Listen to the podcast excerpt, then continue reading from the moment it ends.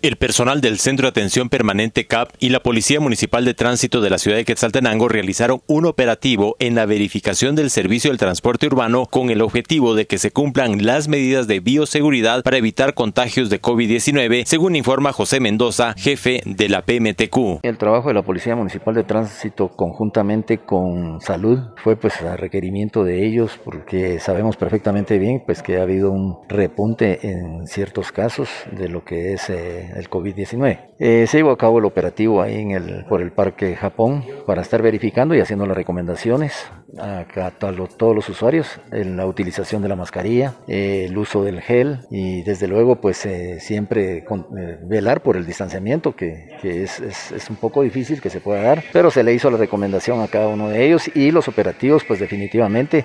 vamos a continuar con los operativos en diferentes puntos de acá del municipio de Quexaltenango haciendo este tipo de recomendaciones, ¿verdad? Y verificando que realmente se esté cumpliendo ahora con el protocolo de bioseguridad. Bueno, la verdad, lo que pudimos observar es que muchos usuarios no portan la mascarilla, ya la tienen guardada. Entonces se le recomienda pues que, que por favor, por su salud, pues que estén portando la mascarilla y desde luego pues eh, la utilización del gel en el momento de abordar los buses. Hoy se les hizo la recomendación y desde luego vamos a continuar velando porque se esté cumpliendo justamente lo que nos ha pedido salud y en acompañamiento de ellos vamos a estar haciendo los operativos. Vamos a platicar con salud para ver de qué manera pues eh, se puede solicitar o, realizar un, un acuerdo que nos apoyen con la finalidad de poder llevar a cabo ya ciertas sanciones a todos aquellos eh, que estén incumpliendo con este tipo de, protocolo, ¿verdad? Se realiza también las recomendaciones a los usuarios. Pues eh, la, respectiva denuncia si es posible y desde luego pues que también ellos sean responsables en la utilización de su equipo, en este caso mascarilla, el uso del gel. Desde Emisoras Unidas Quetzaltenango informa Wilber Coyoy, primera en noticias, primera en deportes.